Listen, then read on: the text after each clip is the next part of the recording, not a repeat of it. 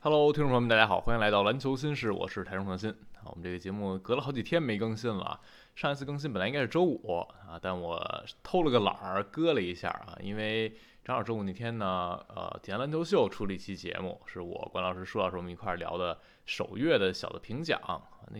只是放了上半部分，还有下半部分，下半部分应该是在明天去播出，所以大家也可以期待一下。那一次呢，我们聊得挺多的了，然后那个话题也还是我也挺想跟大家说的，所以当时呢，我在微博上发了一个篮球秀的链接啊，所以周五我自己的节目就没更新了。这周末呢也发生挺多事儿的，大家也在催说要不要更一更。那我们今天呢，还是可能能带着一些上周发生的事情来聊，因为我们又进入到周一的 NBA 周报的栏目。这一次的周报呢比较特别啊，不是单口一个人在这儿评了啊，就请来了一位发表意见的嘉宾朋友，给我们打个招呼啊，怎么这次介绍变了啊？啊， 应该怎么介你绍这？么说，观众以为来了个新嘉宾呢，那可是不嘛吧哎， 大家好啊，我是咱们副书记小陈，啊，就是还是你啊，还是我，还哎是，老熟人儿。行，那我们今天呢，正好俩人聊，就可以多聊聊不同的观点和看法了啊。所以我们还是进入到周报，周报呢最瞎最佳的球队，最瞎最佳的球员啊，我们还是从球队先开始聊起吧。哦，咱们这叫咱们这节目叫 NBA 瞎加巧，啊最瞎最佳，嗨，嗯，因为很远古啊，之前在体坛有一个小的写的栏目叫 NBA 五瞎榜，哦 就是一周最瞎的这五名球员啊好，现家在伙就把这个沿用下来，其实跟红黑榜是一个意思。这一周呢，我们先还是从球队开始说啊，先说最佳的球队，我们俩就先一人提一个队的名字吧。哎，你提的队的名字叫啥？我提的叫马刺啊， 那那是不可能的 啊，提的是篮网，哦，啊，对，咱们这周的节目叫篮网进步报告啊，好家伙， 怎么着？你还预告一下下一个节目是吗？对，待会儿晚上要参加一个马刺进步报告，也欢迎大家来关注啊哎，是和段王爷和呼兰一块儿来聊。哎，那个节目咖位比较大，大家可以去嗨多多关注收听一下。那小陈给到的是篮网，我给到呢，我也先把这名字说出来，我给到的是森林狼。哦，啊，森林狼，我先说吧，森林狼是过去一周就首先他全胜嘛，嗯然后最近的势头也还是挺猛的。为什么给到他呢？其实森林狼现在一直是西部第一，其实我们早就可以聊到这支队了啊，但这一周呢还是不太一样，就是爱德华兹伤退了。过去这三场比赛，他们打的是雷霆、爵士、黄蜂啊，雷霆相对来说是强大的对手，然后爵士、黄蜂比较菜一点。但是呢，打雷霆的时候，华兹就伤退，后边两场呢没有爱德华兹，包括像杰登、麦克丹尼尔斯，其实也一直在伤着。那相当于你首发的两个外线球员都伤掉了。那在这样的情况之下，森林狼还能够保持一个稳定，我觉得这个是挺不容易的。他们现在呢，也已经在西部第一这个位置坐了十三天了啊，就过去三十四年在西部第一加一块儿坐了十天。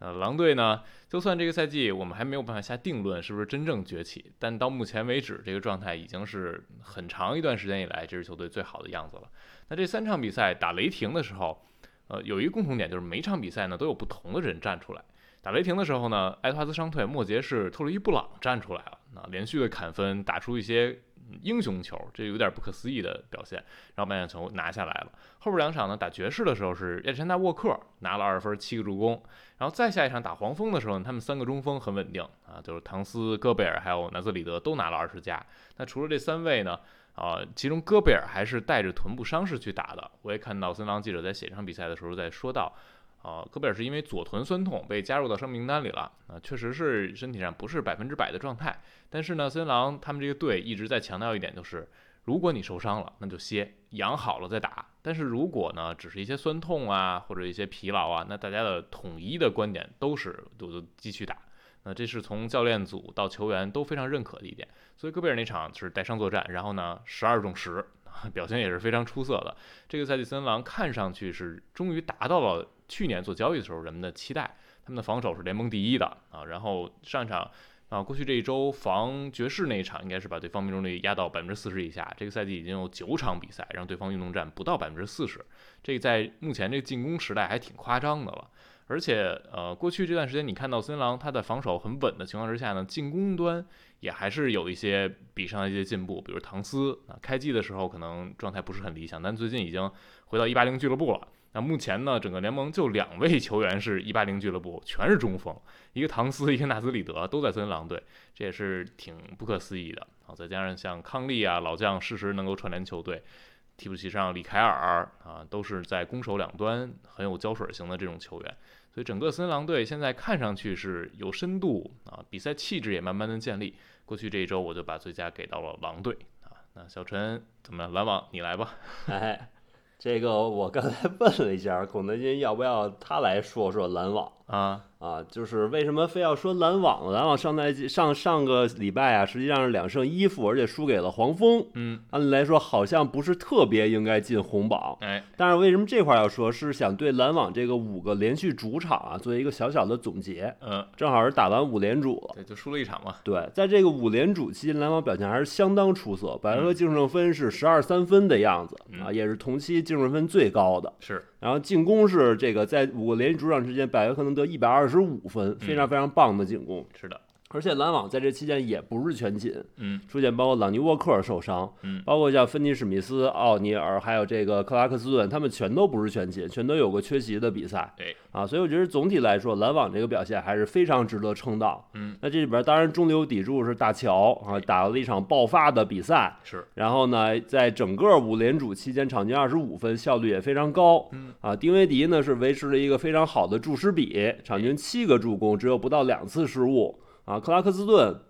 高效的吃饼，百分之七十的命中率啊，非常可怕。另外还贡献前场篮板啊，卡梅伦约翰逊也是五连主期间场均二点六个前板的一个表现嗯啊，就是这这个期间你可以看篮网这个四要素，真实命中率是百分之六十一啊，嗯五场比赛场均全队真实命中率百分之五十一六十一。这就非常可怕了嗯哎。然后呢，前板儿同期是联盟第二，百分之三十二的前板率，嗯控失误也是联盟前九啊，百只有百分之十二的失误率，嗯就是所有这些进攻数据都是非常的不错哎。然后防守维持在一个差不多中游的一个水准，是，就是你感觉这支篮网虽然说这赛季没有全明星啊，但是呢，因为它是背水一战，就是选秀权不在自己这儿嗯啊，所以说呢。就是整个团队从管理层到下大主教练再到球员，整个从上到下，大家众志成城，我们就是要赢球，嗯对吧？输球没有任何收益，我们就是要赢球。是，那通过这五个连续主场的这种调整，因为你也不用到处奔波嘛，嗯整个训练啊什么的都是相对可以更有规划一些，球员体能状态可以保持得更好。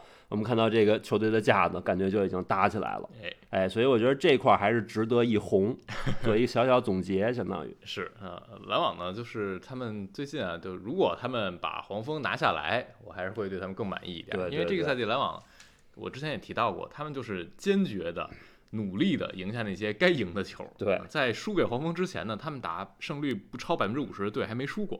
然后这一过去这一周呢，好的地方就是赢魔术赢得很痛快，有点吃饭睡觉打魔术的意思了啊。因为对魔术这波九连胜，他前面都是输给篮网，然后开启一波九连胜，结果呢又稀里哗啦输给篮网，两场输给篮网输的都是大比分。对我这觉得我觉得都可以稍微提一下啊，嗯就输黄蜂这场，我觉得还是稍微有一点非战之罪，嗯，因为打黄蜂这场啊，三球没在，是你就觉得哎，三球没在，那你还不是更该赢吗？但啊是有的时候这事儿还真不是这样，啊，因为三球这赛季首先它本身的效率和失误也是被大家所诟病的一个问题，嗯就是他持球主攻的时候啊，那么他一不打呢，罗齐尔成了主控了。结果罗齐尔主控呢，这场拿了三十七分球，对九中七的三分。啊，这涉及到一什么问题呢？首先，罗齐尔是一个水平还可以的球员，嗯，这常年场均二十分的一个球员。然后呢，他也有过在黄蜂打主控的这种经历，因为三球其实之前的出勤率就是有一些问题啊。那么，但是对于这个篮网来说，因为罗齐尔主控他的球风跟三球主控他的球风是完全不一样的，嗯，等于你得适应对方完全不同模式的打法。然后这场呢，黄蜂队再加上海沃德和和小乔，你就发现就是之前能进附加赛那个那个黄蜂队，他这个阵容深度又展示出来了。嗯啊，然后再加上这个马威，就是等于他中锋这位置，啊相当于对于过去几年都是一个挺大的升级嗯啊。马威真是一个挺强的球员，所以说就是我觉得对于篮网来说，就遇到了一个应变的问题。嗯，啊，最后输了。我觉得这在常规赛是很常见的，常规赛很多时候都是遭遇战，你不知道对方突然就变成一个什么样子。是，就比如你比如森林狼那场对吧？就是谁能想到沃嗯克最后站出来砍二十多分？我相信爵士队在准备的时候绝对没准备到这一点嗯啊，所以说就是就是我觉得多少有点非战之罪啊，当然还是不是太应该啊，在主场其实稍微拼一拼，最后那几个回合那，场球太松了，对对对，双方就变成哎了一个投篮比拼了。对然后篮网这个赛季很典型，就是放弧顶三分，对呃，低到三分尽量还扑一下，然后上限三分给的很多，对就是他们制定的防守策略嘛。然后正好那场比赛黄蜂非常准，而且没错真的是从头准到尾，再加上马威在篮下也给篮网造成了一些冲击，相当于你篮下也没有真能铁绑一块儿，对，说明这个比赛策略，如果你制定下来。呃碰到了对方爆种，有可能一场比赛就变成这样。如果你是的到了季后赛，你肯定不能铁守一个策略，那就我们看到之前像雄鹿队为什么被诟病啊？嗯就是因为你的应变可能会稍微差一点。是的哎啊，，那我们说完最佳球队，进入到最瞎球队啊。过去这一周呢，还是有一些队伍难求一胜 啊，这些队伍已经很久难求一胜了。那我们就暂时也不聊这些队了。对，就是在我这块儿啊，像什么马刺、奇才、什么活活塞啊还有开拓者，其实暂时都出了我的黑名单。人家开拓者这这周还打得不错啊是还吗赢了两场。啊哎，那那你先来吧，你给的黑名单是谁呀、啊我这边给的是火箭队。哦，因为火箭队是唯一一个就是不在咱们刚才说这个这个半掉的名单里，嗯同时又是没赢的球队哦，啊。火箭队还是没有解决他怎么在客场赢球的问题。是，上一波三连客就是三连败，嗯，这波三连客又是三连败是的，啊。那其中有一场情有可原的呢，就是范布利特缺阵的这一场，嗯，就打了掘金。但是你就会觉得呢，范布利特不打，你也不至于说比在主场时候多输五十分，多丢五十分球。嗯，对吧？他们之前在就就是上上周啊，在主场打掘金，让掘金得八十六分，嗯，然后在客场打掘金，少一范布利特，让掘金得一百三十四分。人家学习那边贾马尔穆雷也回来了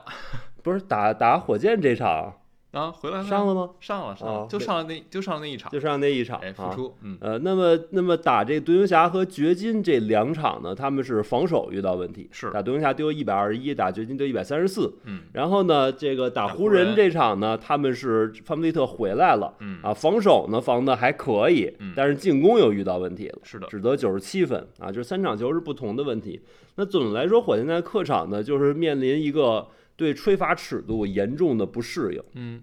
啊。他们在主场只让对方罚二十三个球，嗯但是到了客场让对方罚二十八个球以上，嗯，他们场均给对手罚球也是比较多的。这听个上去有是点像上赛季的勇士队，啊，是吧？就是就是怎么说呢？火箭这个风格，他强调防守，强调对对手施压，然后要给很多对抗，要去试图去抢断球嗯，这样的风格本身就是容易犯规，容易给对方大量发球。那么这个问题到了客场就可能变得比较要命了。嗯啊，有一个什么重要的问题呢？就是你有可能你犯规过多，你主要轮换就轮不过来了。嗯啊，这赛季火箭好几次在客场，包括之前有一个客场打湖人的时候，嗯也是遇到就是这个球员犯规太多，最后轮换出问题了。是，啊，那这个麻烦就比较大，因为火箭并不是一个阵容深度特别好的球队嗯啊，他们夏天也补了深度，呃，还重金签了兰戴尔，发现不是那么好用。对啊，那替补最好用的可能是杰夫格林，但是总归来说，他替补这边还是啊有很多年轻的球员，嗯没有首发那几个球员那么好用。哎所以如果你遇到犯规麻烦就很头疼。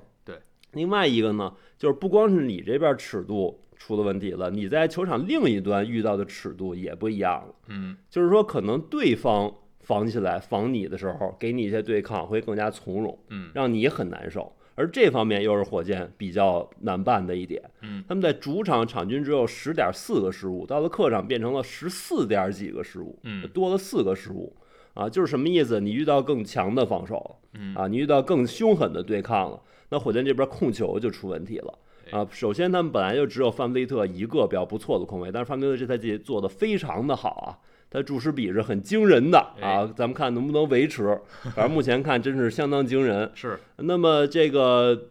但是其他的人呢就不是那么好了。嗯啊，他们年轻球员还是多。你包括申京，如果你看集锦的话，申京有很多非常好的传球。嗯但是你看整个数据，申京其实整体的控失误并不是那么的好。哎啊，像其他球员处理球，包括杰伦格林这块儿也是他比较被诟病的一个点。是，啊，包括这个肖史密斯，其实他不具备控球的能力，就嗯是你到他这儿最好就是终结去投了，嗯啊，所以说整体火箭的控失误到了客场也会遇到问题，他们还遇到一些其他的不是很好解释的问题，包括保后场篮板也遇到问题。嗯但是你硬要解释也行啊，因为你你到了客场，可能人家抢嗯前板也可以拼得更凶狠，不用顾忌犯规，那你可能保后板就更难。啊，就这样诸如此类的问题吧。哎，总之就是说，火箭呢，可能它还是这些以这个还是以年轻球员为主的球队啊，需要更多的去适应客场的尺度。嗯啊，在客场你就需要做一个抉择：是我干脆就把我的强度降下来呢？我在主客场完全打两个强度呢，还是说我还是延续我的强度，还是做我自己？然后呢，去做更精细的调整，比如手部动作的控制，然后裁判没有办法吹我犯规。就是说白了，就是让自己变成一个更好的球队啊，既能防得有强度，又能控制犯规，嗯对吧？这个火箭短期内怎么去抉择，长期内怎么去规划，我们还是可以再观察观察，哎看火箭什么时候能在客场去拿下一胜。是。那现在火箭呢，就是主场八胜一负，客哎场零胜八负。对，我们看到，就像小人提到，主要还是防守嘛，因为这个赛季火箭进步最大的地方就是他们的防守端骤然的升级。那在主场的时候，他们百回合的丢分是一百零二分出头，这是全联盟第二的表现。但到客场呢，百回合要丢一百一十八分以上，这是倒数第七，就主客场这个防守差距还是比较大的。那当然还是因为呃，火箭他毕竟也是这个赛季刚签了、呃、新帅，然后新的重金的啊、呃中生代老将的球员，给球队增加集战力。一开始呢，他们的表现已经有点超出人们的预期的好了，现在又感觉往回回调啊，只是看看怎么能把主客场更好的平衡一下。对，就是首先我们对于火箭这赛季的实力，还是得先做一个比较正确的评估。嗯他们现在最好的球员是范弗利特，但范弗利特并不是一个绝对全明星级别的球员，他是一个接近全明星级别。是，如果你考虑防守的话，他大概率是联盟这个前二十五，就是全明星这个级别的球员、啊。然后其他球员的档次也不是那么的高，是这里面可能关键问题就是申京的这个档次到底有多高？嗯就是这申京这赛季被很多人去夸，哎，但是实际上，他跟约基奇那种能够持球扛大量球权、持球主动发起，嗯甚至有进攻影响力这样的表现，还是差距比较大的，那一定的，对吧？所以说，就是呃，就是说，我们不应该对火箭有过高的预期。这些年轻球员还在他们成长的途中，嗯，约基奇也不是说在自己第三个赛季就是 MVP 级别了，对。对吧？所以说，就申京是这个赛季他打出来的这个数据，就是 NBA 历史上第三年没有人能做到的，没错约老师在第三年也没有做到。没错，就是很多超巨，他在第三年的时候根本还什么都不是呢，嗯啊，就可能就连接近全明星都不是。申京这赛季已经是很不错了，但是他还离那个就是那种最高最高的级别还差的比较多。嗯，所以说我们对这赛季火箭正确的一个预期，就是范弗利特、迪龙这些老将实际上还是陪年轻人去成长的，是那相当于是一个伴侣，就是咖啡里的那个那个那个白色儿的那个粉儿的那个感觉啊，它是一个伴侣陪年轻人成长的。嗯，所以火箭真正腾飞还是要等到这些年轻人，杰伦格林也好，申京也好，包括替补的伊森，包括今年新签的阿门嗯啊，他们能够到全明星甚至准全明星这个级别。啊，那可能才是火箭真正起飞的日子，就是他到了真正可以跟前四掰掰手腕，甚至咱们谈论到说争冠嗯啊，那那还离得比较遥远。是，对吧？这火箭现在是一个很好的向上的势头，这赛季如果说能打打附加赛，从上赛季彻底摆烂的一个态势，变成一个有有一定竞争力的年轻球队，我觉得这就可以了。是的，嗯，我们看到就是，如果你现在看西部前十，那火箭是在第十，第十一是勇士，嗯，那后边还蹲一个第十四的灰熊，嗯虽然灰熊 目前看上去很烂啊，但人家再坚持坚持，莫兰特回来是什么样也不太好说，对，所以剩下这些球队呢，确实还是得卷一卷的。那火箭他们今年努力拼附加赛资格，已经对他们来说，我觉得是可以接受的。对，附加赛已经是对于西部来说已经是挺激烈的一个事儿了，那可不是啊嘛，这是挺高的一个门槛了。所以说，火箭我觉得就算只是前十也没有什么问题，也是很好的，甚至哎啊，那我这边呢，过去一周给到最瞎的球队呢是金州勇士队。嗯啊，勇士队是赢了一场，输两场。赢了一场呢，他过去这三个对手啊，其实都比较难打，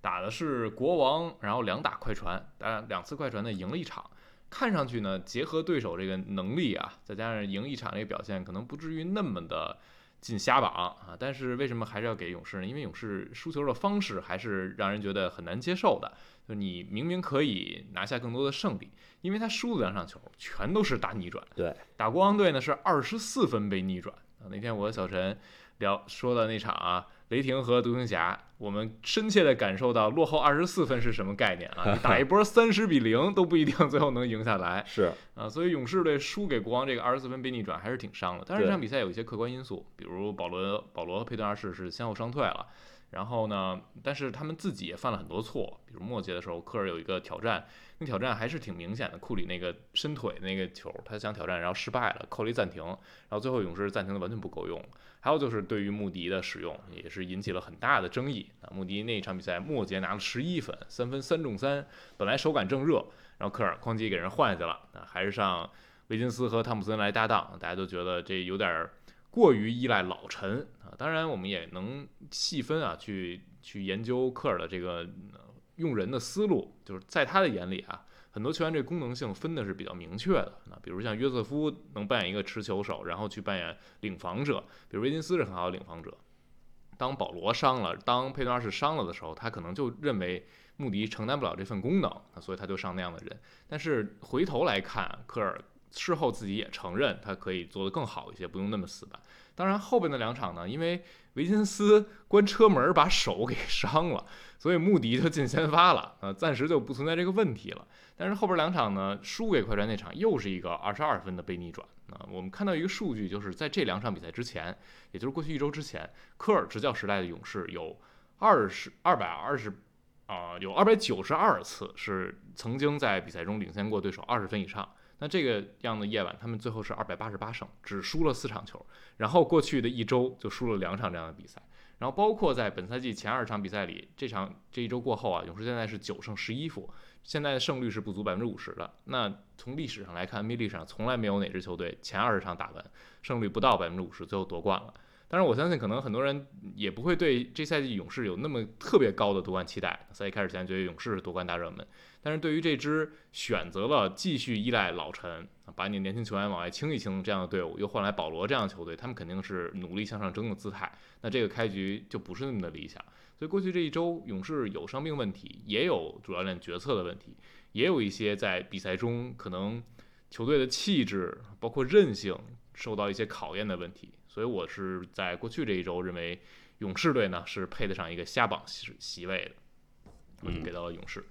那说完了球队，我们进入到球员的环节。球员还是先从最佳开始说起吧。最佳这边呢有很多的嗯有力的候选，也你先把名字说了吧，我别把你的有力候选给啊，呃一一嘴带过了。其实其实就是说可选的目标确实非常非常多。是啊，我选的就是约老师，啊，你选因为我觉得一约老师这表现实在是过于惊人了，哎所以我是不得不选。啊、行，那我们一会儿详聊啊。那其他的还有几个，我简单提一嘴啊，比如像哈利，哈利呢，嗯，过去这周 三十八点五分，九点五助攻，那当然他打那两场呢都输了，嗯，呃，没打那场反而赢了，所以就很难让他进这一周的最佳了。然后像东契奇，三十八点五分，十二篮板，十三点五助攻，这个数据已经太惊人了。包括打雷霆那场，导演一个三十比零的历史最大一波流啊，但是因为啊，缺席那一场，然后呢，复出这一场呢，虽然导演了很惊人的一波流，但还是输了，所以没有办法给到东契奇。然后包括像福克斯的表现也很出色，啊，三十一点七分，八点七助攻。这个赛季福克斯最大进步就是他三分投射，哎，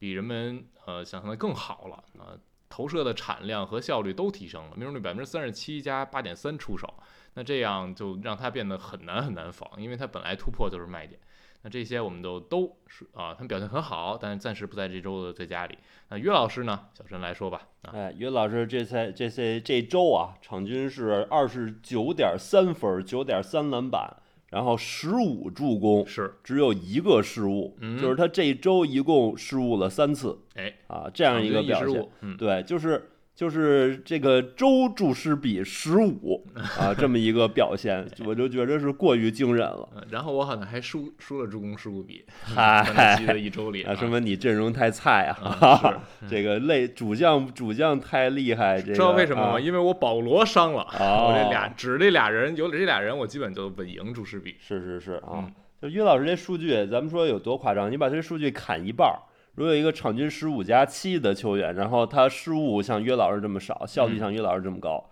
那就已经是一个相当不错的首发了，是的，对吧？那于老师一个人相当于两个相当不错的首发，嗯，所以他在场，他们这队相当于六打五的那种感觉是，啊，就非常非常之可怕。嗯，那这周当然掘金也输了一场，没有全胜，嗯这可能是一个小小的污点，对。但是确实对于岳老师个人表现来说，这是无可挑剔哎啊啊，因为我也听说你之前这个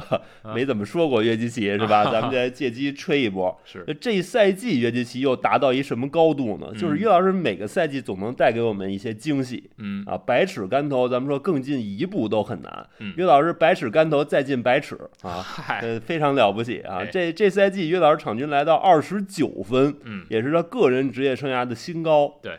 当然这跟贾马尔姆雷受伤有一定的关系是，啊。这约老师又证明我还能再干更多的活儿嗯啊！这这太厉害了，太狠了。对另外他场均十二点八个篮板，是这赛季的篮板王。嗯然后助攻呢是九点七，排在联盟第三位，嗯，仅次于特雷杨和你刚才说的哈利伯顿是的，啊，就是助攻也是顶级，篮板是第一，得分也不比谁差多少。嗯然后上赛季约老师跟彼得比，约老师场均得分可能是低了一点儿哎啊，那么这赛季呢，他场均得分已经快追上恩比德了，是，然后效率还比恩比德高嗯啊，约老师又是真实命中率压了恩比德一头，嗯所以说就是您感觉这个人就已经无敌 了啊。当然你说约老师有没有退步的项目？有，就是他三分球投的没有上赛季好了是，啊，确实变铁了。但是就是说三分球投的差了之后呢，约老师还是能够通过不断的进入禁区去去造成他的破坏啊。就是这块儿你感觉对于老师的影响可以小到忽略不计了。嗯啊，他不是非得说要拉开空间才能给球队带来正向的帮助嗯啊。另外，约老师还有一个最最惊人的就是他失误率又压下来了。是，这赛季约老师场均十一点三的失误率是生涯新低，嗯，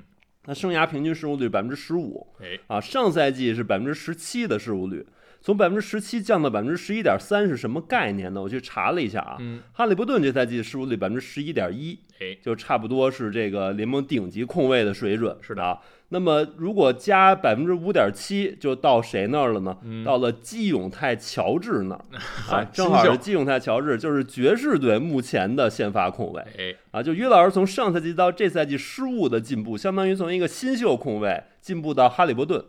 就这么大的进步。嗯所以说他这个就是已经，我觉得超出人类想象了，没法再去说了。是，用任何的语言都显得匮乏。就是你，你对约基奇已经已经描述的无比美好的，你感觉各方面都到顶了，嗯然后然后人给你展示一下，我还能更好，是啊，我还能更行，哎，上周我们在呃篮球秀里聊到这个 MVP 的评选的时候，嗯，我舒老师也都给到约基奇了。那个时候呢，还没有就是这一周的助攻的表现还没有完全的演完，约基奇就是继续把这个表现持续了下来。确实，约老师这个赛季因为穆雷有伤，所以约老师在回球占有率上又是来到生涯新高了啊，就是他需要更多的去终结，需要把球放进篮筐，然后我们看到得分就上来了。同时，像小陈提到，他能把失误也降下去，通过这一周。这个助攻场均十五个，然后提上来，现在又是接近场均三双了。开季的时候助攻还稍微低了那么一点儿，所以真的嗯甭管掘金队哎这个战绩怎么样，受到一些伤病影响呢，有一些小波动。那但约老师个人的表现还是非常惊人的，而且我刚才特意查了一下，上周四呃在看的时候，EPM 他恩比德和亚历山大还是齐头并进。都是正八点几八出头，但是现在于老师已经断层了，已经来到正九点几了，又把恩比德和亚历山大甩开了半个身位，就真的是非常非常夸张的。那我过去这一周给的最佳球员呢，和约老师啊显然不是一个级别的，还差比较多啊。但是我还是想把这票投给他，我选的是大乔。 刚才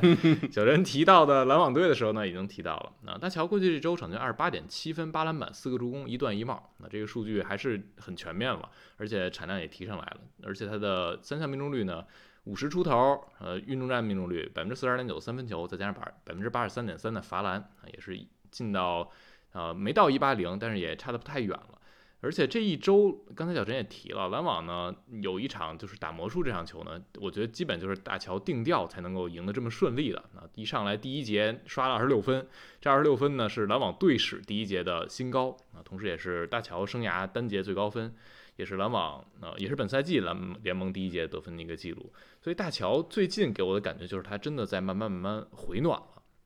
我刚才早上起来在发微博的时候也提到了一点。就是开季的时候，大乔的表现肯定达不到人们的预期，因为去年后半段来到篮网之后，看上去场均二十六分以上，效率还可以，就期待这个赛季能不能更进一步，就进全明星了。但是开季的时候，大乔还是挺挣扎的。那我们也看到了他往更多持球攻过渡的过程中遇到了一些阻碍啊，他的一些技术特点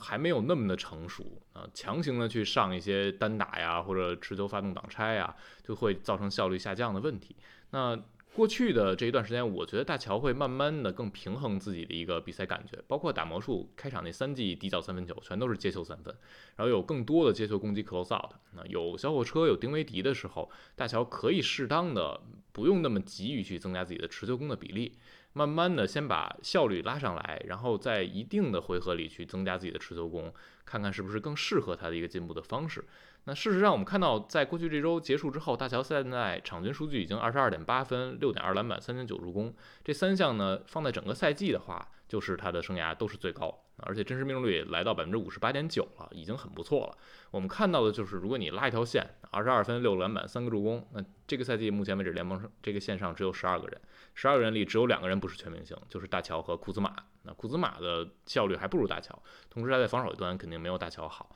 所以整个呃大乔是慢慢慢慢还在进步的，只不过大家可能对他期待太高了啊、过去这一周大乔的表现也很出色，所以我就把一票投给大乔啊，以示鼓励。那说完了最佳这边的球员，我们进入到最瞎的球员。过去这一周呢，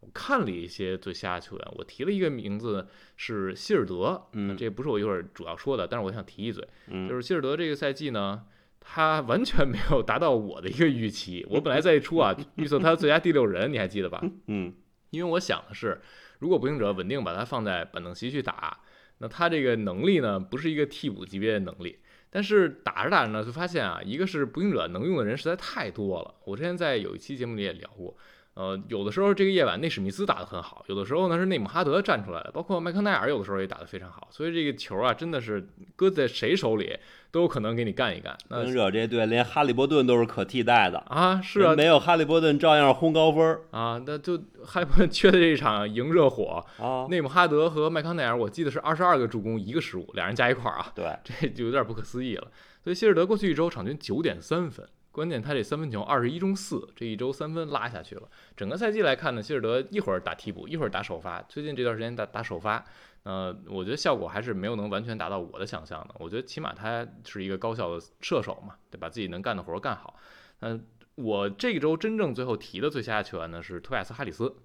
就为什么提他呢？整个赛季看啊，呃，托哈表现还挺好的啊、因为哈登走了嘛，整个七六人球员会更分散一些。托哈的得分、篮板、助攻都比上赛季要提升了，那包括真实命中率百分之六十以上也不错。但是过去这一周呢，他场均是十一点三分、四点七篮板、一点七个助攻、三点三个失误，三场球五个助攻、十个失误。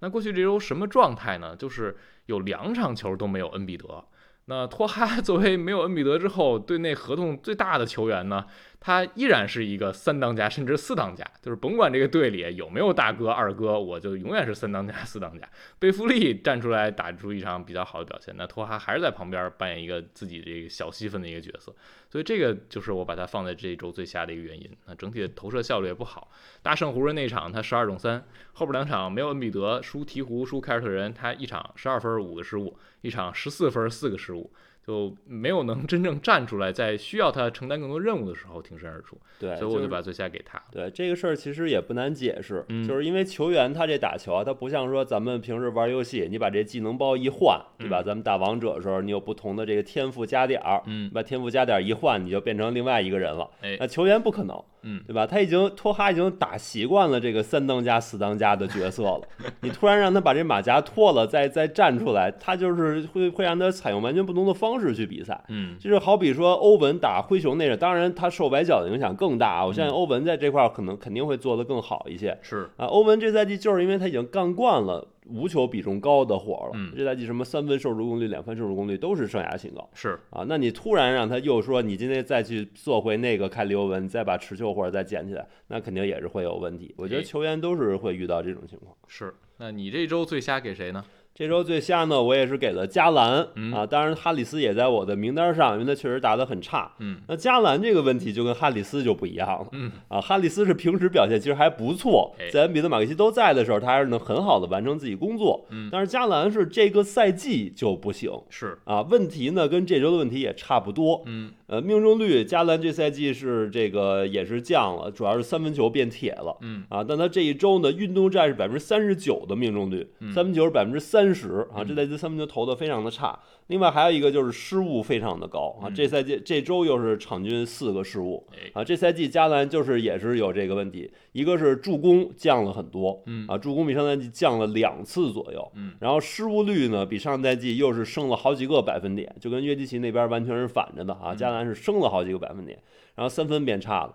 那三分变差呢，是不是跟阵容变化、它的这个这个环境变差的有关系呢？你会发现还没有，人家还补射手了呢。对，就是他自己变差了。嗯他是接球投从百分之四十四降到百分之三十一，嗯空位三分从百分之四十四降到百分之三十三，就是这些跟环境都没有关系嗯，对吧？你接球投投空位嘛，这跟这就是跟环境没有关系嘛，你就是自己变铁了嗯啊，这就没法去解释了， 对吧？你你你增加一个射手，然后斯鲁斯这赛季打的还非常的不错，嗯然后你注释比还变得差了这么多。对吧？那那就是有网友可能说，那这周米切尔也挺铁的，米切尔确实也挺铁的，嗯，但是米切尔呢能靠罚球去保他的产效，哎米切尔这一周场均可以罚这个七个球以上，嗯那么罚球命中率百分之九十五，这让米切尔能够在二十一次运动战出手里场均得二十七分以上，嗯对吧？就是加上罚球的整个产效，就还是能保一保的。嗯那对于骑士这样一个防守队，米切尔扛这么高的产量，那这效率也就可以接受了。哎而加兰呢，也同样也是扛了很多的出手，他这周场均十八点七个出手，将近十九个出手了。嗯他真实命中率才百分之四十七嗯啊？为什么呢？因为他只能场均罚二点几个球，嗯他跟米切尔打法就是有本质的区别。是对吧？米切尔就是能更多的冲到禁区，更多打到篮下，然后去站上罚球线，因为他冲击的速度比较快。嗯而加兰到了两分区呢，就只能是中投加抛投嗯这样一些低罚球率的打法，嗯对吧？就是这些手段，你本身就是躲防守的逻辑，是就不可能有大量的罚球。所以说，加兰这个问题就只能通过他自己调整，他得把他看家的投射拿回来嗯啊。骑士队虽然说补了斯特鲁斯，补了尼昂，是两个不错的球员，表现也都是挺好的啊。但是呢，你毕竟还是一个长期双塔，这双塔还都没三分的一个阵容，嗯所以说你后卫就必然要有大量的投篮，多大大量的远投去化解这种打法。是化解这种阵容的问题。嗯啊，那还是咱们之前说的，就是说斯特鲁斯和这尼昂确实能增加投射，但是能不能从根本上改变骑士的打法，化解他双塔的空间问题嗯？啊，我们之前感觉是不能，就是是除非你让双塔打大量的别的球，就是你嗯看勇士是怎么打的。对吧？勇士也是双塔，但是双塔提上来做做掩护，那就是说要求你两个持球核心要大量打无球，大量打手递手和界掩护。嗯这样一些战术打法。那骑士的双核能做到吗？你感觉是不能，是起码米切尔是肯定不能。那加兰从现在看好像也不太能嗯啊。那你打法没有根本改变，那其实最后的区别就是斯鲁斯他们是不是比奥克罗能多扔进几个三分？但是你从整整场比赛一百回合的角度去看这个问题呢，嗯斯鲁斯多扔进三个三分，对吧？对，可能对比赛在某些场次是有帮助的，但是对整个进攻结构没有帮助，嗯，对吧？就是你该遇到的空间问题还是会遇到哪个空间问题，只不过大家在放外线那最后一个点的时候，会可能稍微多琢磨一下嗯，或者说人家真放了，然后斯鲁斯也回应了，但是在一百回合的大样本下，你感觉这个没有太本质的变化。嗯所以其实我觉得它的关键问题还是 F 四的问题，F 四的问题还是就是说，你既然已经有两个非空间点了，那你就要打法上有一些比较大的变革，嗯才能从根本上解决你的进攻的问题。是因为骑士这个事情，我们说你引入这个射手啊，它毕竟是第五个点。对，那理论上呢，是能帮助你在常规赛阶段更稳定一些。但是真正到了季后赛高端局呢，你摆一个射手、一个非空间点都会被针对，对那你就是从上赛季的三个非空间点变成两个非空间点，对方也还是能针对你。对，就跟咱们说凯尔特人打七六人的那比赛是一样的，嗯，凯尔特人就放塔克，塔克一场扔进五个三分，他还放塔克。是，对吧？因为在更大的样本下，在塔克打的这个几十个回合，可能五六十个回合的样本下，你投进五个三分，还是不能让你拖空间的问题获得正向的收益。是，因为我就是说，可以通过五防四，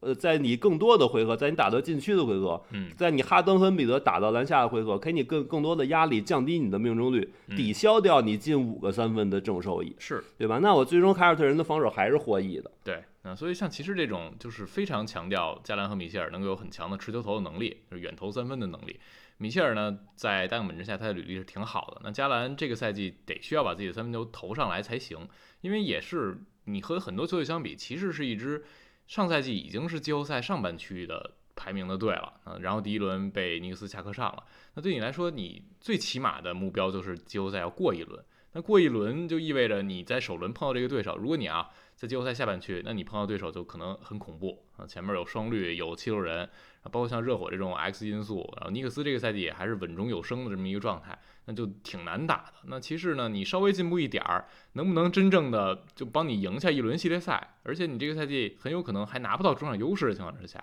就还是挺困难的。所对，以主主要加兰作为一个这个二十三岁的球星啊，我们还是希望他看到他在一个休赛期之后，在这个阵容已经相对固定之后，能够有明显的改善。嗯，因为你上赛季呢，你一个夏天过来，你并不知道米切尔跟你在一块儿到底配成什么样，哎，那出现一些慌乱，出现一些这个技术调整，咱们都是可以接受。嗯但是你已经知道了，未来你在很长一段时间要跟米切尔搭，然后是双塔这么一个固定的阵容，嗯那你是不是你应该明确我应该改善哪些技能点？那么在这个体系里，怎么能帮助队友做得更好？我们希望看到一个夏天之后，加兰有一个脱胎换骨的进步。嗯，因为你是一个年轻球员嘛，你是要往上走的。